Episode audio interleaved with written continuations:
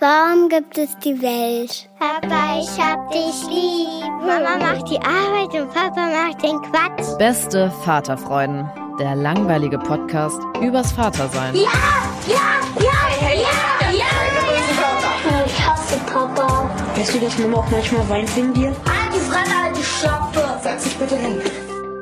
Hallo und herzlich willkommen zu Beste Vaterfreuden. Hello. Max, ich hatte ein Erlebnis mit meinem Vater, ganz im Sinne der Gefühlsbereitschaft, zu meinem neuen Buch. Ja. Es war super, super unangenehm im ersten Moment. Mhm. Hat man mit seinem Vater Gefühlsberührungspunkte, die sich erst wirklich angenehm anfühlen? Also wenn es so richtig tief reingeht, so gerade so. Ey, Äh, ich glaube tatsächlich, und das ist mir aufgefallen in den letzten Wochen und Monaten eigentlich, dass wir immer ein Stück weit so ganz, ganz viele auf Sicherheitsabstand zu unseren Eltern leben. Also wie verletzlich zeigst du dich deinen Eltern gegenüber? kommt ein bisschen auf meine Lust und Laune drauf an. Ja. Aber ich habe gelernt, dass es besser ist, sich nicht verletzlich zu zeigen als Erwachsener. Und ich glaube, das haben so viele gelernt. Und wir denken ja immer, unsere Eltern sind emotional so weit und so ausgebildet und so Mhm. ausgereift. Aber eigentlich glaube ich, dass wir unseren Eltern emotional total viel zeigen können. Mhm. Dass sie wie stehen geblieben sind, könnte man fast sagen. Oder Oder fertig. nicht fertig, sondern ab einem bestimmten Punkt in ihrem Leben aufgehört haben, bestimmte Aspekte zu leben Mhm. und dann, als ob sie sich nicht weiterentwickelt haben. Ja, oder sie haben diesen ganzen Gefühlsdusel-Part so ein bisschen abgeschlossen und für sich gesagt, das habe ich jetzt 30 Jahre meines Lebens gehabt und ich brauche das jetzt nicht mehr. Ich Nein, beziehe Mann. mich nur noch auf Rationales und Fernsehgucken ist mein Ziel, Reisen und Bücher lesen. Das ist ja sowas bei älteren Leuten gefühlt. Die drei Musketiere der alten Leute. Genau. Und über mehr wird dann auch nicht mehr geredet. Und sich gegenseitig anmeckern und anmachen. Das ist auch noch das vierte Und ab Bonbon. und zu piekt D'Artagnan nochmal einen Hanuta auf seinem Pika. Wo kommt der denn her? Das war mal so eine Werbung. Ich weiß, ich kenne die. Da wurde mal so ein Hanuta geworfen und dann hat irgendjemand das gepiekt mit so einem. Es war, glaube ich, sogar wirklich D'Artagnan. Ja, Mal gucken, ich guck's mir nochmal an. ich glaube, es war der Gerard Depardieu. Nee, nee, nee, das waren nicht die Originalen. Das Doch, waren, doch, doch, doch. Ja, ja, nein. ich weiß nicht, ob sie den in eine Hanuta-Werbung gepackt Ich, haben. der war auch keiner der drei Musketiere. Na, keine Ahnung. Ich habe alles durcheinander gebracht. Ich So. durfte Fernsehen immer nur aus der Ferne, deswegen meine schlechten Augen haben nicht zugelassen, dass ich da wirklich irgendwie Figuren erkenne. Aber nochmal zurück zu dieser emotionalen Theorie. Ich glaube tatsächlich, dass unsere Eltern gar nicht so ausgereift sind emotional und ganz viele ihrer Gefühle nicht zulassen können. Dementsprechend haben wir das so genau von ihnen gelernt. Und wir erwarten immer viel zu viel, Mhm. aber sie können das gar nicht, weil sie es nie gelernt haben, wie so eine kleine Schildkröte, die immer so in sich drin lebt. Ja. Und mir ist eine Sache aufgefallen. Ich war mit meinem Vater in der Sauna. Schon wieder, nicht das erste Mal. Nicht das erste Mal. Wir gehen ja relativ regelmäßig und das ist unser Ding. Ein schönes Ding eigentlich. Mega schön. Ich war mit meinem Vater eigentlich nur damals, als ich Kind war in der Sauna. Das fand ich immer sehr befremdlich, wenn ich da mit ihm beim Squash war und an fünf, sechs, sieben, acht, neun, zehn andere Männer war und ich war der einzige Junge mit sieben oder acht oder neun Jahren. Ich fand das immer nicht so angenehm. in der Zwischen- Sauna? Die Sauna an sich schon, aber mit diesen ganzen harten Fleischbergen in der Sauna zu schwitzen, das war irgendwie nicht meins. Ich mein, Ja, also gibt bestimmte Sachen, die ich auch nicht mag, wenn so eine Sauna schon voll ist vom Aufguss, ne? Und dann, man sieht, alles ist voll und dann kommt noch irgendjemand und quetscht sich rein. Und dann Mhm. ist es wie so ein Eiertanz, dann läuft er auf die letzte Bank ganz oben ja, und versucht dann noch, sich zwischen zwei Leute zu quetschen. Und alle sagen schon so, nee, ist schon voll. Und der sagt, nee, nee, geht schon. Und quetscht sich dann so durch und jeder kriegt seinen haarigen Arsch ins äh, Gesicht. w- würdest du es nicht machen? Würdest du rausgehen? Äh, Ja, Hä, hallo, ich habe doch bezahlt, ich will in die Sauna. und es gibt ja auch noch andere Saunen. Ne? Naja, wenn es das gibt, ja, dann verstehe ich es. Aber es gibt auch, also ich kenne das, dass es nur eine Sauna gibt und alle in diese Sauna wollen zu der und der Zeit. Und dann wird sich richtig krass reingequetscht. Und was auch ganz schön krass ist dann, wenn einer noch liegt. Ja. Alle sitzen und sind schon so zusammengefercht, aber einer nimmt sich die Freiheit raus. Ich muss beim Saunieren liegen. Sorry. naja, wir waren auf jeden Fall in einer Saunalandschaft und da gibt es ein so ein großes Sohlebecken. Mhm. Und da gibt es extra so ein Riesenschild, dass man nicht irgendwie sich küssen soll oder intim werden soll, weil das war mal so eine Zeit lang in der Gay-Szene, so ein Becken, wo man sich jeden Mittwoch und Samstag getroffen hat und so richtige Banger-Partys gefeiert wurden. Und es soll anschließend Sperma auf diesem Wasser geschwommen sein. Äh, Salz, bei Salzwasser vor allem. Hau, die Salzlake. Schmeckt irgendwie komisch, das Wasser. So salzig schmeckt's gar nicht. Aber beim Training setze ich in letzter Zeit richtig gut an, seitdem ich in die Sauna gehe. Ich habe auch gar keinen Hunger mehr, wenn ich in dem Wasser war. Aber wie, war, wie stand es denn auf dem Schild? Stand da bitte keine intimen Ja. Flüssigkeiten austauschen? Nein, Mann, so weit, äh, man sollte sich noch nicht mal so richtig intim berühren und Ah, okay. knutschen. Einfach stand einfach bitte nicht intim werden. oder? Ja, und es wurde per Kamera überwacht, weil die haben Nein, wirklich- Quatsch, es ist Blödsinn. Doch. Das wurde noch nicht im Wa- doch, Schwimmbecken. da, das war ein Schwimmbecken, wo man nicht nackt war. Da hatte man eine Badehose an Ah, Okay. oder halt einen Badeanzug. Aber ein Schwimmbad in Deutschland mit äh, Kamera, wow. Haben sie gesagt? Ah, okay. Ich habe keine Kamera gesehen. Ich gehe davon aus, dass es keine Kamera Das gibt. waren Spycams unter Wasser. Banger-Camps. Banger-Camps. Bitte mach dir deine YouTube-Banger-Cam an, bevor du kopulierst unter Wasser. Uah. Als ich die Story dann gehört habe, ich habe sie anschließend gehört von einem Kumpel, er meinte, in diese Sauna gehst du, bist du wahnsinnig? Und ich so, ich habe überhaupt gar keinen Sperma auf der Wasseroberfläche gesehen. das gibt's nicht mehr. Naja, ich war dann mit meinem Vater saunieren. Wir waren erst in normalen Saunen und dann waren wir uns abkühlen und ein bisschen draußen chillen. Und dann sind wir reingegangen in dieses Becken. Mhm. Und in diesem Becken kannst du so ultra geil schweben, Ja, weil klar. es halt mit Salzwasser Ja. gefüllt ist. Ich gehe auch manchmal mit meiner Tochter da rein und die kann quasi in dem Wasser laufen, obwohl sie den Boden nicht berühren kann. Geil. So ein bisschen wie im Toten Meer. Ja. Und Warst die- du schon mal im Toten Meer? Ja, Ach, wirklich? du kannst, weil das Tote Meer so salzig ist, eigentlich da drin stehen Ja. und es guckt deine Brust raus. Wann so, warst du denn mal im Toten Meer? Keine Ahnung, vor acht Jahren. In welchem Zusammenhang? Einfach Ich war in Israel, ich war auch im So. Gazastreifen. Aber Urlaub oder hast du da, warst du beruflich unterwegs? Nö, ich habe Urlaub gemacht. Ach, Hm. das wusste ich gar nicht. Ist das okay für dich? Nee, ich wundere mich nur, dass ich das noch nie, weil ich habe letztens mich mit meinen Kindern über das Tote Meer unterhalten und versucht zu erklären, warum man oben schwimmt und warum Salz war gar nicht so einfach. Und hatte dann auch überlegt, wir sollten mal zum Toten Meer fahren, um das vielleicht zu erleben. Und Ist geil. Also, Ich kenne nicht viele, die da waren. Also es gibt, glaube ich, nicht so einen Ort, wo man sagt, hey, da fahre ich mal hin. Ja, ist wahrscheinlich auch jetzt, gibt's da, also ja klar, Israel, aber es lohnt es sich nur dahin zu fahren wegen dem Toten Meer, das würde ich jetzt mal in Frage stellen wollen. Mm, Ich würde sagen, das Tote Meer ist ein Tagesausflug. Ja. Und die ganze Region ist mega interessant. Ja. Also würde ich schon sehr empfehlen. Also kulturell interessant. Klar, gerade natürlich ein bisschen schwierig zum Reisen, aber insgesamt sehr, sehr gut. Gut, wir waren draußen, dann sind wir wieder reingekommen und dann waren wir in diesem Floating-Becken. Und ich liebe es dann, mich einfach nur in dem Wasser treiben zu lassen. Mhm. Aber irgendwann habe ich gedacht, ey, es wäre doch witzig, weil ich das mit meiner Tochter immer mache, meinen Vater mal so floaten zu lassen Ja. oder mich von meinem Vater floaten zu lassen. Also, dass das heißt, er dich trägt. dass er mich im Ja. Wasser so trägt und auch so unter Wasser. Ja. Kannst du es auch machen, du musst dann halt die Nase zuhalten, wenn du keine Nasenklammer Ja. hast. Und so treiben lassen. Es Mhm. ist so dann, als ob du ein kleines Embryo bist und im Mutterleib Ja, steckst. ich lasse mich im Schwimmbad von meinen Kindern, auch in dem normalen Becken, wo sie stehen können, auch immer tragen. Das ist eigentlich eine ganz coole Erfahrung, wenn die dann auch merken, wie stark sie in Anführungszeichen sind. Also wenn mein Sohn dann mit seinen sechs Jahren mich in diesem Becken durchs Wasser tragen kann. Äh, Und es fühlt sich auch echt cool an. Also es Ja. fühlt sich auch gut an, als Erwachsener von jemand anderem, gerade der vermeintlich schwächer ist, sich durch die Gegend tragen oder bewegen zu lassen. Das Ding war, dass es ja irgendwie ein bisschen komisch ist, ne? Mit deinem Vater so nahe zu sein. Also A, hat er dann seine Hände so an dir? Ja, vor allem wart ihr ja nackt. Nee, wir waren nicht nackt, wir hatten Badehose an. Ich war nackt und Ich hatte darf, für meine einen Vorstellung, irrigierten Lachs. genau, ich will meine Vorstellung, würde ich mir wünschen, dass ihr Er hat beide mich nackt nur an den Rührstab gehalten. Komm, mein Sohn. Wie früher. oh Gott, nein. Und du weißt, nein, das heißt. Mann, ey. Das ist noch deine Zeit aus dem Heim, die da irgendwie hochkommt. Ja, genau, Alter. Da waren wir auch immer im Floating. Nein, die Akten, die du dir da durchgelesen Achso, ja, hast. das kann sein, ja. Ich glaube, das ist so deine Psychohygiene, die du da betreibst. Naja, auf jeden Fall, wir waren nicht nackt, wir hatten eine Badehose an, aber es war ein krass unangenehmes Gefühl, irgendwie zu sagen, hey Papa, hast du mal Lust, dass wir uns floaten? Ja.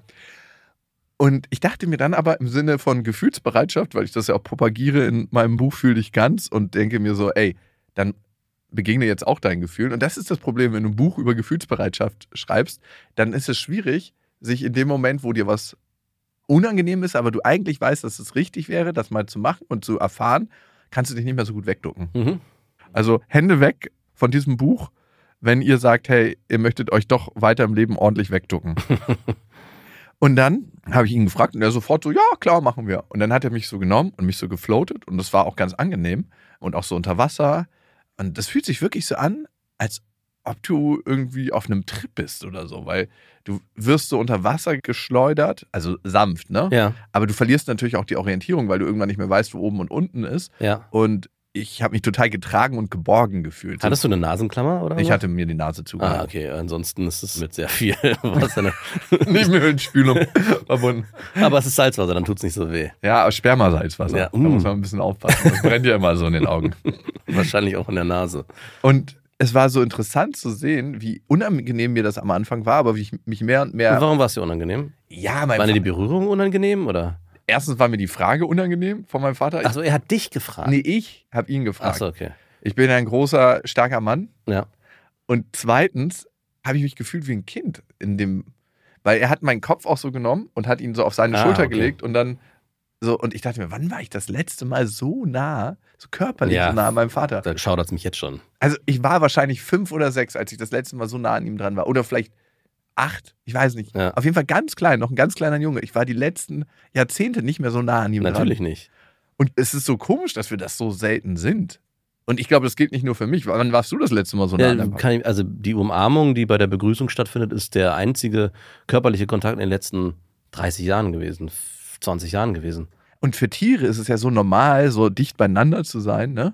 Als Erwachsene? Auch als Erwachsene, wenn du dir mal Primaten anguckst. Ja, okay, Primaten.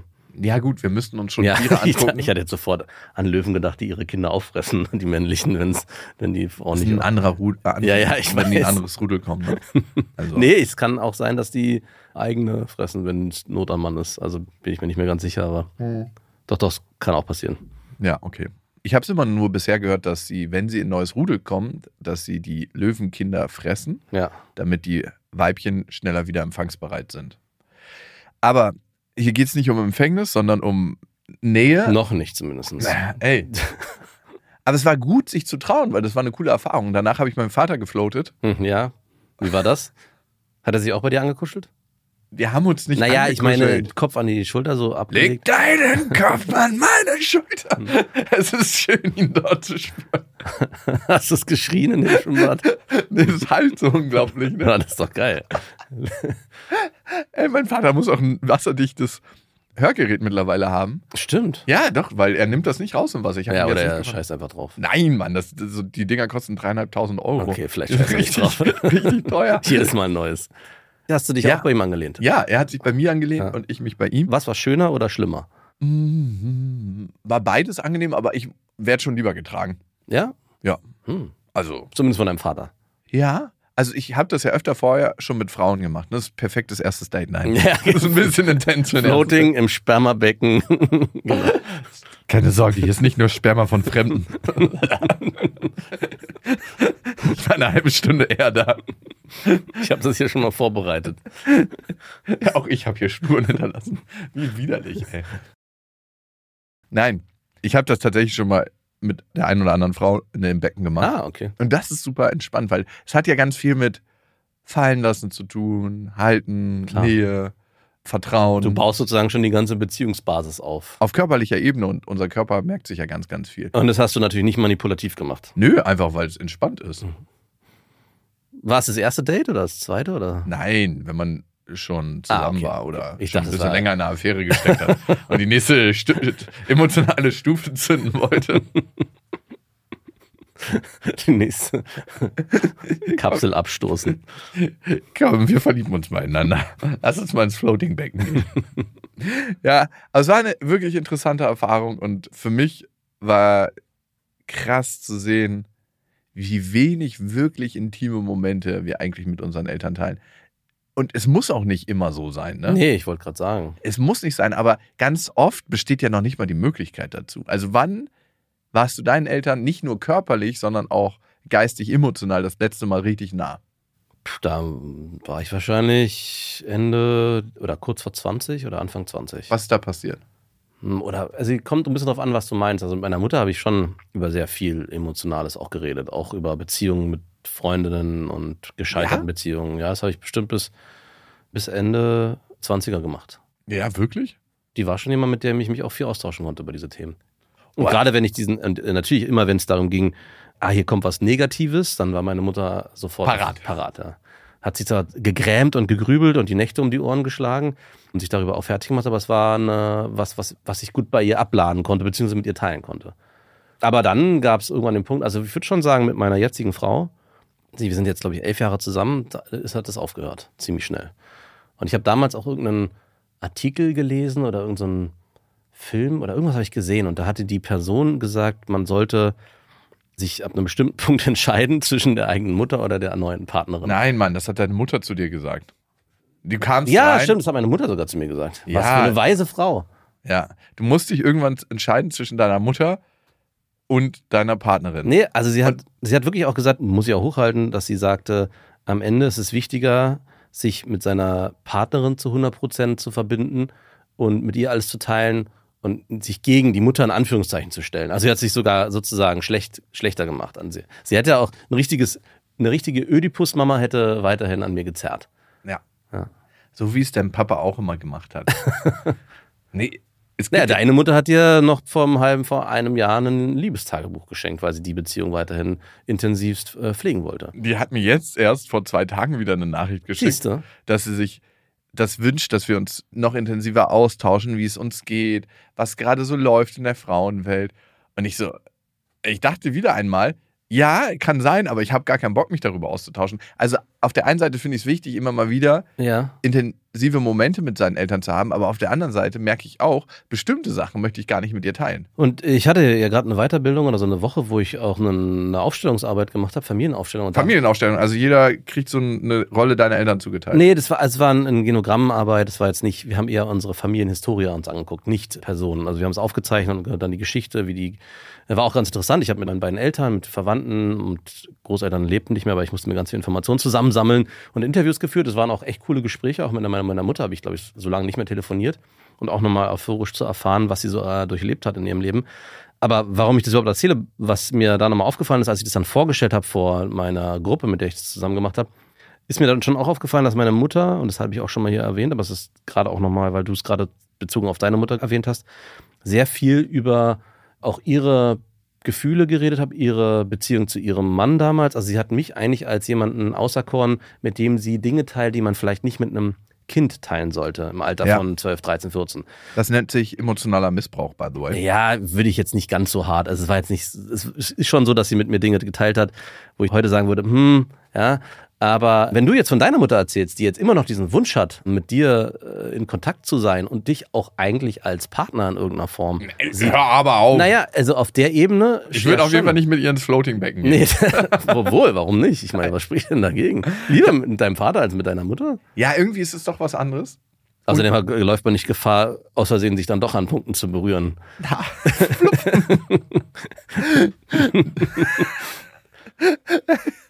Und ich meine, weil diese Erfahrung, die du gerade teilst, dass du deine Mutter mit dir jetzt immer noch immer wieder, hey, ich würde mir wünschen, dass wir enger im Kontakt sind und zwar nicht auf Vater-Sohn-Ebene, sondern dass du mir mehr erzählst über deine Gefühlswelt, vielleicht auch zu anderen Frauen, die du datest oder nicht, ist so ein bisschen das, was meine Mutter damals auch gemacht hat, dass sie eigentlich mit mir auf eine Beziehungsebene gehen wollte, die nicht ganz sauber Vater, äh, Mutter-Sohn ist, sondern Beziehungspartnerin, Ja. Beziehungspartner. Weil sie das gelebt hat, was sie mit ihrem Mann nicht leben konnte. Exakt. Und deine Mutter hat ja auch keinen Partner, glaube ich, oder? Ja, sie hat nur eine nervige Nachbarin. Und deswegen sucht sie natürlich jemanden, der das vielleicht in irgendeiner Form ersetzen kann. Diese Lehre, die sie da ausfüllt. Ja, 100 Oder nicht Prozent. ausfüllt.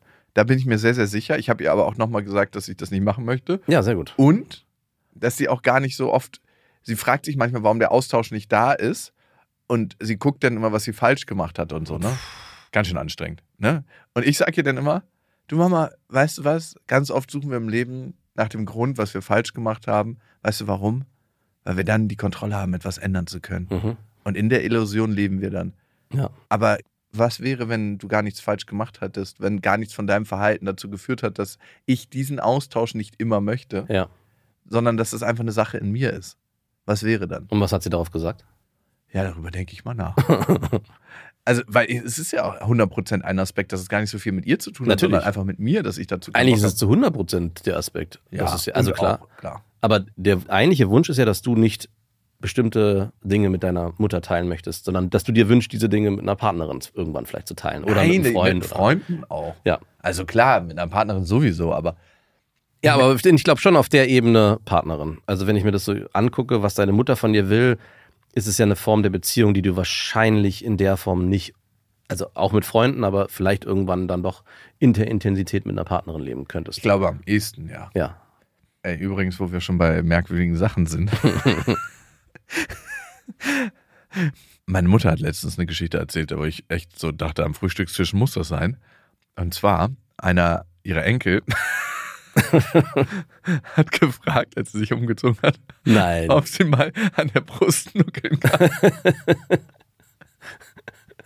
Warum erzählt? Naja, warum erzählt sie es nicht? Warum nicht? Ja, warum auch nicht? Ja, aber Und die ist schon ein bisschen, also sie ist unter 10, aber ich dachte mir so, hm, okay. Und sie meinte dann als Begründung, bei Mama darf ich das nicht. aber oft haben Kinder viel eher darauf Bock, als, als irgendwie A, Milch rauskommt und als B, ja, Und hat sie es zugelassen? natürlich. Zum Frühstück auch. Ein bisschen Milch in Kaffee. Ihr seid ja alle vegan, aber wie steht's denn, wenn wir in unserem Kreis bleiben? Wie meinst du das? Ähm, Na gut, wenn sie sich vegan ernährt. kannst du Menschenmilch von Ja, also- dir selber? Also, Logischerweise schon. Ja, klar. Das ist gar kein Das Problem. müsste ja vegane Menschenmilch sein. Nein, Menschenmilch ist nicht vegan. Also es geht ja bei Veganismus einmal auch darum, das Leid der Tiere, ne? Ja, Genau. Aber Sind wir dann auch Tiere in dem Kontext?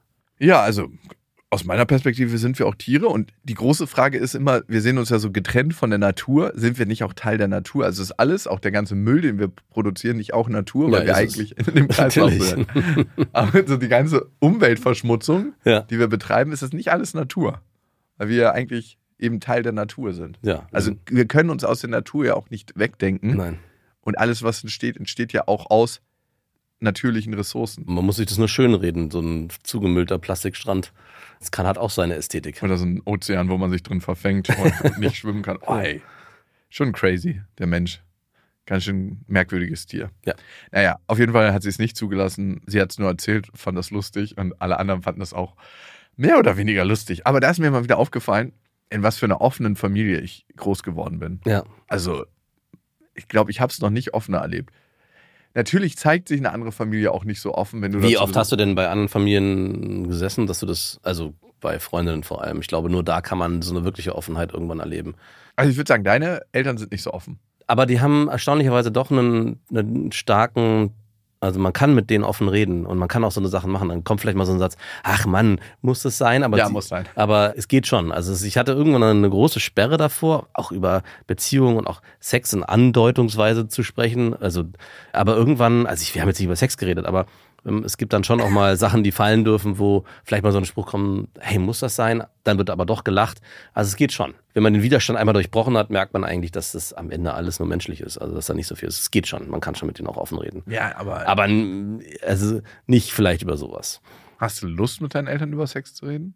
Nee, natürlich nicht, aber es, zum Beispiel in den Interviews, die ich geführt habe, habe ich dann erfahren, wann ich gezeugt wurde. Also nicht Ja? wie, Wann sondern nee, es war einfach, glaube ich, auf einem Ausflug, den mein Vater gemacht hat, da war irgendwie war er woanders in einer anderen Stadt und war dann halt zurück und dann meinte er so einen Nebensatz, ja, und das muss auch der Zeitpunkt gewesen sein, wo du entstanden bist. Und ich so, ah ja, interessant, das war irgendwie so eine Partynacht oder so. Das, Ach, so wenig Sex hatten die, dass sie sich daran erinnern können. es war irgendwie eine, er war weg für ein halbes Jahr und er ist halt immer wieder zurückgefahren und hat sie dann dort gesehen und er, ma- das war irgendwie so eine z- oder ein, zwei Wochen, wo man es genau beziffern konnte. Ja. Also es hat er einfach so einen Nebensatz fallen lassen, ohne dass er irgendwie sich davor gegrämt hat, das auszusprechen. Also man kann schon sagen, jetzt im Detail, wie die miteinander geschlafen haben, ob jetzt Doggy Style oder Missionar, hat er mir jetzt nicht erzählt. Aber ich glaube, zu der Zeit war auch nur Missionar erlaubt. Nee, nee. Die waren die schmutzigsten Stellungen auf jeden Fall Meinst du, am ja? Start. Aber warum schmutzig? Also, Eben am Ende. alle Stellungen sind gleich. Wir hatten ja beim letzten Mal Ja. über Ehrgeiz von Kindern gesprochen, ne? Ja. dass meine Tochter diesen Skikurs gemacht hat und dann richtig traurig war und geweint hat, weil sie nur auf Platz 6 gekommen ist Ja. und die anderen Kinder geschummelt haben. Und wir haben dazu übrigens eine Hörermail gekriegt von Sandra und sie schreibt, Hey, ich höre euch schon seit mindestens sechs Jahren bei der Hausarbeit, die dadurch zur Nebensache wird und wollte kurz aus meiner Erfahrung als Mutter von vier Töchtern, von demselben Vater, by the way, bezüglich des Ehrgeizthemas berichten. Ich bin überzeugt, dass die Anlage zum Ehrgeiz genetisch bedingt ist und die Erziehung, das Vorleben, nur eine untergeordnete Rolle spielt. So kann man sich da auch rausreden. Aber ganz krass, bei meinen Schwestern und mir ist ja der Ehrgeiz auch ganz anders entwickelt. ne? Ja. Ja, wobei du, glaube ich, auch eine längere Zeit mit deinem Vater verbracht hast, ja oder? alter Schwede, ey. Und da hast Das du. ist richtig gefo- hat mich geformt. Mhm. Bei unseren Kindern. Deine Mutter sucht ja jetzt immer noch die Beziehung. Also von daher, ich weiß nicht, sind deine Schwestern auch so, dass sie eher die Beziehung suchen die ganze Zeit? Oder? die haben einfach nicht so den Anspruch, in der beruflichen Welt sich so auszuleben. Das ist schön formuliert. Wie würdest du es denn formulieren? Keine. Sie haben nicht so richtig Pfeffer in der Hose, Dampf auf dem Kessel. okay, so finde, empfindest du das? Ich finde das ehrlich gesagt ist ganz normal bei denen ausgeprägt. Ich, Ich weiß nicht, ich kenne sie zu wenig, aber du meintest gerade, dass es bei denen nicht so ausgeprägt ist, dass sich. beru- Ich weiß nicht, was machen sie denn beruflich? Na, die eine ist Lehrerin und die andere ist Erzieherin. Und führen die ihren Job aus? ja, aber nicht auf Vollzeit. Ja, okay. Aber ey, Müssen sie diese auch nicht. Mütter von zwei Kindern jeweils. Ich Ja. frage mich, wie das andere hinkriegen. Ja. Vollzeit arbeiten und dann noch irgendwie Mutter von Kindern sein. Also, puh. Oder auch als Vater. Da musst du mit Feuerbällen jonglieren. Ah, Ja. Ohne Witz. Ja, ich weiß. Ich bewundere das. Es ist nicht so easy. Und da ist dein Tag so. Also es geht nur, wenn du dir ein System schaffst drumherum, das sich ablöst, ob das Babysitter, Kita oder irgendwas ist, aber oder dann, Nanny, die dich irgendwie unterstützt Ja, und so. vorkocht, also Genau so so. zuarbeitet. dann, ja, dann und muss man, aber dass du dann sagen musst, alles ganz easy, ich verstehe das Problem gar nicht. Naja, ich habe schon. Also erstmal ist es ein harter Job, ne? Als Mama, als Papa, wenn du alleinerziehend bist, aber auch zu zweit, Ja. Kinder hast, dann noch arbeiten gehst, dann noch Freunde treffen möchtest, dann vielleicht noch ein Hobby haben möchtest. Die Leute, die gesagt haben, das ist easy und das geht so nebenbei, die ich da getroffen habe, die haben immer Nannies. Klar. Und die sind dann auch so, wenn die irgendwie was arbeiten, in den Medien triffst du ja relativ viele, dann sind die immer so, ja, ja, das kriege ich schon alles irgendwie hin. Und die Nanny kommt dann mit zu den Terminen und so. Dann wird das Kind so genommen, so, ach, bleib mal kurz mit dir. dann denke ich so, ja, Alles ganz easy. alles ganz easy. Ja. Und ey, ich verurteile das auch nicht, ne? Wer sich eine Nanny holen will, warum nicht? Und kann, genau. und kann. Ne? Das muss man sich auch finanziell leisten können. Jetzt kommen wir zurück zu Sandra und sie sagt, bei unseren Kindern war schon immer im Kleinkindalter zu merken, wer sich lange mit einer Herausforderung, zum Beispiel Puzzle, beschäftigt hat und wer schnell aufgegeben hat. Ich habe, by the way, Puzzle schon immer gehasst. Ja, ich auch. Also Puzzle ist so, warum puzzeln, wenn man am Ende dann das Ding wieder einfaltet und denkt, hey, das war so viel vorher. Also man hat ja nichts für auf Dauer geschaffen. Kennst du das, Ken- wenn Leute die Puzzle sich eingerahmt haben und dann an die Wand gehangen haben? Ich habe es nie verstanden. Es ist einfach nur hässlich, aber gut, warum nicht? Will man damit zeigen, guck mal, was ich geschaffen habe? Ich habe was fertig gepuzzelt. Ich habe was- endlich mal was fertig gemacht. Ja. Puzzle, die an der Wand hängen, Bilderrahmen sind ähnlich stilvoll für mich wie Wandtattoos. Ja. Am besten mit so Pflanzen noch. ey. Ich liebe es ja. Also wenn es, außer bei Kindern, da ist es erlaubt. Ja. Habst du hast auch ein Wandtattoo? Nein, wir haben eine Wandtapete, eine Dschungeltapete. Das Ah, müssen wir da- uns- Okay, sorry, das ist natürlich was ganz anderes. Nur weil ihr hässliche Wandtattoos Wir habt. haben gar keine hässlichen ja, Doch, das Wandtattoos. könnte ich mir auch richtig Nee, vorstellen. nur mein Sohn hat zwei Pokémon-Plakate Wandtattoos, die wir rangehangen Ja, haben. okay. Das meine ich. Das sieht scheiße Ja, aus. aber das hat er sich gewünscht. Also Na und? Sieht kacke aus. Ich, würdest du also deiner Tochter verbieten. Also, Wenn sie ihr dann Tipp, irgendwie mit Pony irgendwas ankommt, sagt, ich möchte hier, guck mal, ah, ich will dieses rosarote Kristallpony mit einer Krone, ich würde das dann gerne als Wandtattoo haben, würdest du sagen, nee, kommt nie in Frage. ja, ich lasse sie das dann vergessen. Ich vertusche das dann so Ja. lange. Mhm. Also, ihr Zimmer ist natürlich auch nach meinem Geschmack eingerichtet. ja, natürlich. Also, das, was ich schön finde, ist da auch drin, aber sie fühlt sich da auch wohl. Natürlich. Aber ey, wenn ich immer nur meine Tochter entscheiden lassen Goldener würde- Käfig. Okay. Jetzt zurück zu Sandra. Unsere Älteste, mittlerweile 15, hat schon im Kindergarten nie Brettspiele gespielt, weil sie nicht verlieren konnte. Ja, klasse. Und das ist leider bis heute noch so geblieben. Wenn sie doch mal was mitspielt und verliert, ist sie raus. Mhm, Kenne ich irgendwoher? mhm. Die nächstälteste, zwölf Jahre, ist da von Anfang an ganz anders gewesen. Sie hat geduldig gepuzzelt und spielt nach wie vor gerne mit uns, sogar lieber, als dass sie an ihrem Handy sitzt. Sandra, jetzt ist es Zeit, zum Arzt zu gehen und das mal neurologisch zu untersuchen. Wenn Ja. Ein Kind lieber bei den Eltern ist als am Handy, Da stimmt was nicht. ja, da ist sie irgendwie auf der schiefen Bahn. Da müsst ihr aufpassen als Familie. Da heißt es äh, zusammenrücken in der, dieser schwierigen und dunklen Zeit.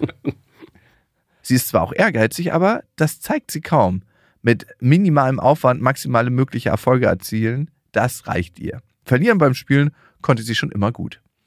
Den Menschen geht es eher um den Weg und um die Beziehungsebene Mhm. als um das Ziel und das Ergebnis. Um die gemeinschaftliche Erfahrung. Ja, und das ist eher glücksorientiert, muss man sagen. Wenn es Mhm. dir um den Weg mehr geht und um die Erfahrung, als um, ey, wie schneide ich denn hier ab? Ja. Das ist, das finde ich, wie man auch seinen Fokus im Leben verändern kann, ne? Weil wir sind ja die ganze Zeit auf dem Weg Mhm. und so selten nur beim Ziel. ja.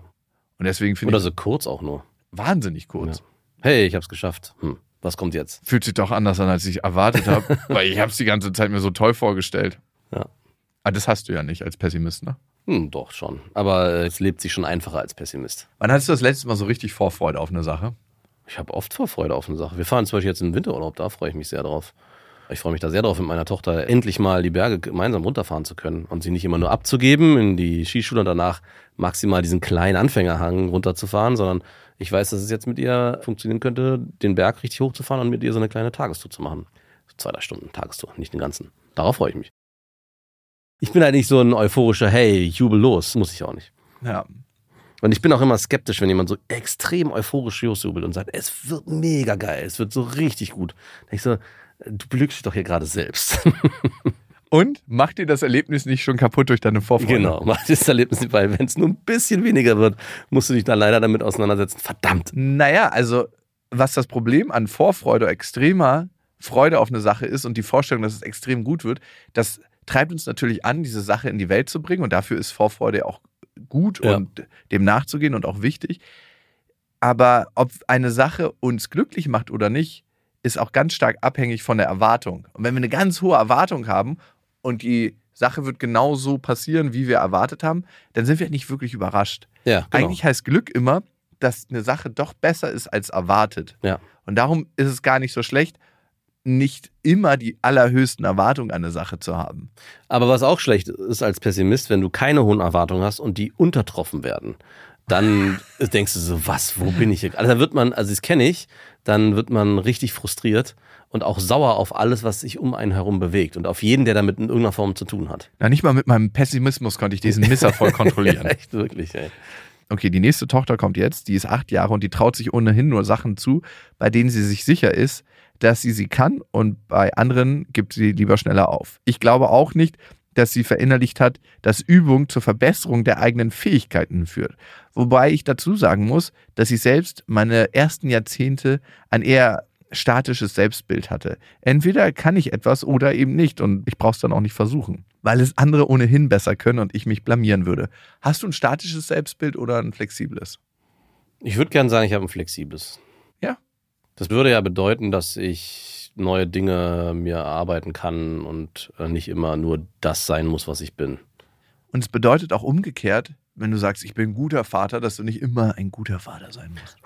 Danke. Ja, kann auch mal erleichternd sein. Wenn wir ganz starre Selbstbilder haben, Ja. hindert uns auch das daran, uns A zu entwickeln und es ist teilweise eine ganz schöne Last. Ja, klar. Ohne Witz. Ne?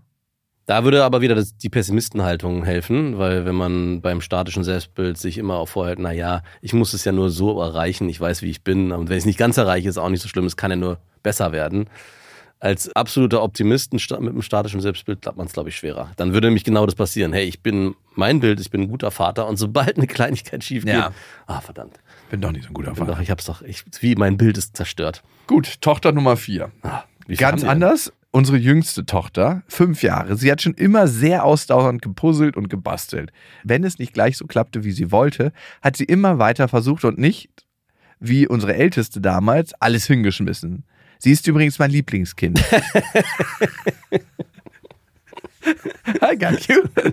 Nein, ich weiß, hab sofort gecheckt, dass es. Aber natürlich. Oh Gott, jetzt geht's weiter, die Lobhudelei. Sie hat sich diverse sportliche Fähigkeiten angeeignet. Mhm, Natürlich. die sich ihre nächstältere Schwester gar nicht traut. Sie kann gut verlieren Mhm. Das und versucht es dann Miststück. einfach noch einmal. Ich bin sehr stolz auf meine jüngste Tochter. Die anderen sperre ich gerne in eine Kammer. Ja, macht weiter so mit den vielen tollen Podcasts.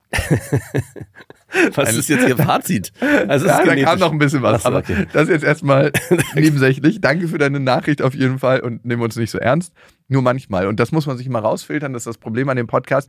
Man weiß nicht, an welchen Stellen die es ernst meinen und an welchen Stellen nicht. Ja, wenn man immer nur so erst kurze Momente rausnimmt, dann sieht schlecht für uns aus. Ja, dann nimm uns lieber nicht so ernst. Ja. Auf jeden Fall ist es krass, dass so unterschiedliche Modelle in der Familie sind. Bei mir kann ich das auch sagen. Ich würde auch sagen, bei dir, dein Bruder und du, ihr seid ähnlich ehrgeizig.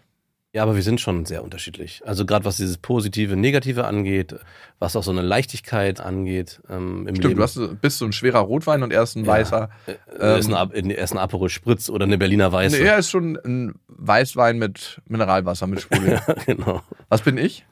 Ja, Du bist ein Aperol Spritz. Ich bin Aperol Spritz. Findest du, ich freue mich euphorisch? Ja, Ja, stimmt. Ich freue mich mega euphorisch. Und Aperol Spritz, den kann man auch so wegtrinken und merkt gar nicht, dass er betrunken wird. Und irgendwann ist man volltrunken. Man merkt gar nicht, dass man in diesem Floating Becken ist. Aber inwiefern tragen wir dazu bei, dass unsere Kinder ehrgeizig werden? Weil ich habe auch festgestellt bei meiner Tochter, wir haben ja so Ringe zu Hause, wo sie dran turnt und sie Ja. reißt den ganzen Tag an diesen Sachen. Ne? Immer wenn sie in die obere Etage kommt, ist das erste, dass sie an die Ringe geht und dann irgendwelche Purzelbäume macht so und ist sofort so dabei. Ja. Und das habe ich auch nie ihr vorgelebt. Und sie will jetzt immer Folgendes machen, so eine Hanging Challenge, dass sie an ihren Ringen unten hängt und ich an meinen oben. Und wer länger hängen bleibt Ja. und, wer gewinnt, Oh, sie ist schon leider ziemlich gut. Ja, denke ich auch. Aber bevor ich verliere, kitzel ich sie immer unter den Achseln mit meinen Füßen, weil ich ja so hoch hänge, Mhm. dass ich genau, wenn ich meine Füße hochmache, in ihre Achseln reinkomme. Also, Aber hast du es auch mal zu Ende getrieben und geguckt? ja, sie hat ein paar Mal gewonnen, ich habe ein paar Mal gewonnen. okay. Hast du sie gewinnen lassen? Nee. Bist du jemand, der sie beim Gesellschaftsspielen gewinnen lässt? Nein, natürlich nicht. Ich will sie aufs Leben vorbereiten. Mm, okay. Und das Leben bedeutet eben auch viel verlieren. Genau, eigentlich, hau- eigentlich Nein. nur verlieren und nur ab und zu mal gewinnen. Und man soll dann schon spüren, dass es an den eigenen Fähigkeiten gelegen hat und nicht an Glück. Ich gucke schon immer, dass so, so eine Lust entsteht, auch beim Spielen. Ja. Und wenn ich sie jedes, bei jedem Spiel abzocken würde, dann machen die auch keinen Spaß. Nein, natürlich nicht. Ich habe gestern ein Spiel gespielt mit meinem Sohn und am Ende war es so, dass er richtig eklig ehrgeizig geworden ist. Man konnte bei dem Spiel, wenn man auf das Feld des anderen kommt, den irgendwie angreifen und bekämpfen. Und zum Schluss waren wir waren schon kurz am Ende und immer wenn er gewürfelt hat, kam so ein Ach verdammt. Und ich so, warum sagst du die ganze Zeit verdammt? Naja, ich wollte auf dein Feld. Ich bin mittlerweile viel, viel stärker als du und ich würde dich gern umbringen. Und ich dachte so, wo bin ich hier gelandet? Was ist, was habe ich hier kreiert? Also da ist der Ehrgeiz auf jeden Fall vorhanden bei meinem Sohn, was auch Puzzeln und Spiele angeht mittlerweile. Krass. Obwohl es eigentlich ein, es war kein kooperatives Spiel, es hatte so beide Elemente. Man konnte es zusammenspielen und gegeneinander.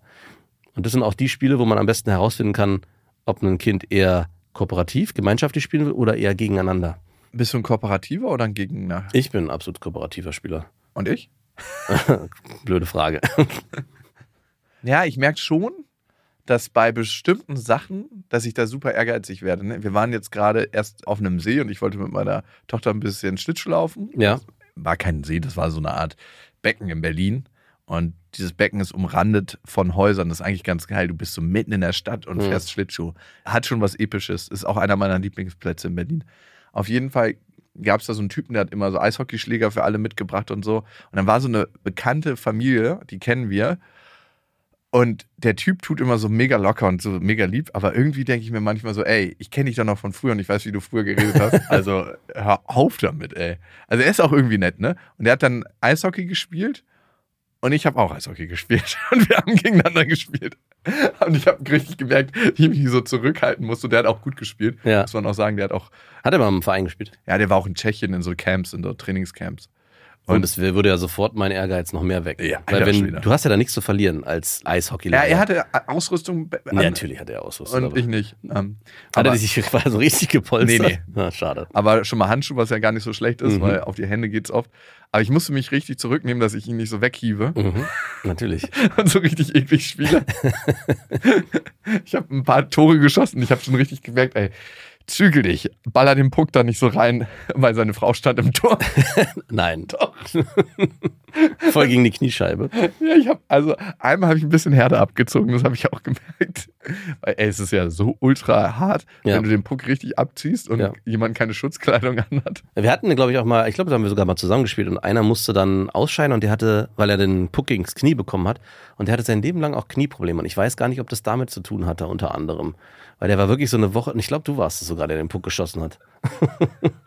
Das könnte ich gewesen sein.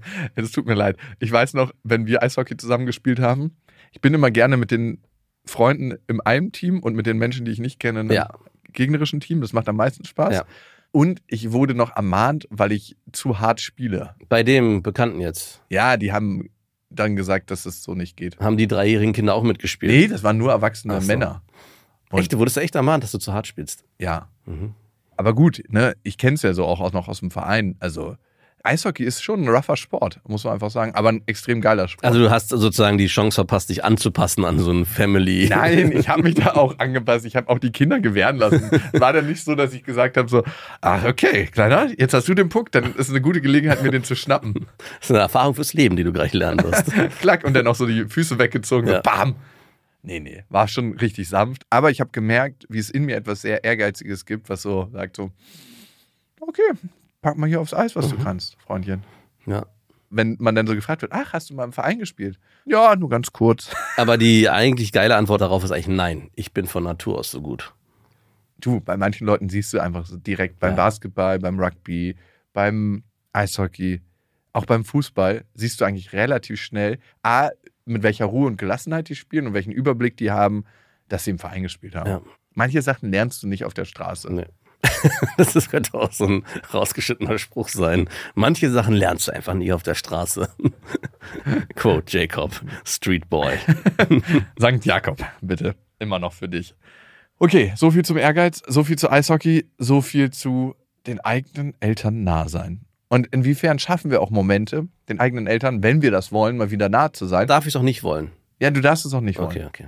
Aber du hast ja Momente geschaffen durch die Gesprächssituation. Ja, aber ich muss jetzt nicht mit meinen Eltern ans Floatingbecken, um denen nah zu sein. Wie viel Euro würdest du mit deinem Dad nackt in dem Spermabecken floaten? Und ihr, du floatest ihn mal und er floatet dich. Hm. Ich weiß gar nicht, ob ich dafür Geld nehmen würde. Ich weiß nicht, ob ich das Und ihr dürftet euch nur an einer Stelle sicher halten. einhaken. die Zäpfchenposition, wenn ich sehe. Nee, nee. Behalt einfach diesen Gedanken in dir. Ja. Und wenn du mal wieder in eine stressige Situation in deinem Leben kommst, dann denk an deinen Papa, an das Floatingbecken und an mich, wie ich mit einer Trillerpfeife am Beckenrand stehe und euch anleite. Ja? Daran denke ich. Also, und ihr bitte auch. Bis dahin, wir wünschen euch was.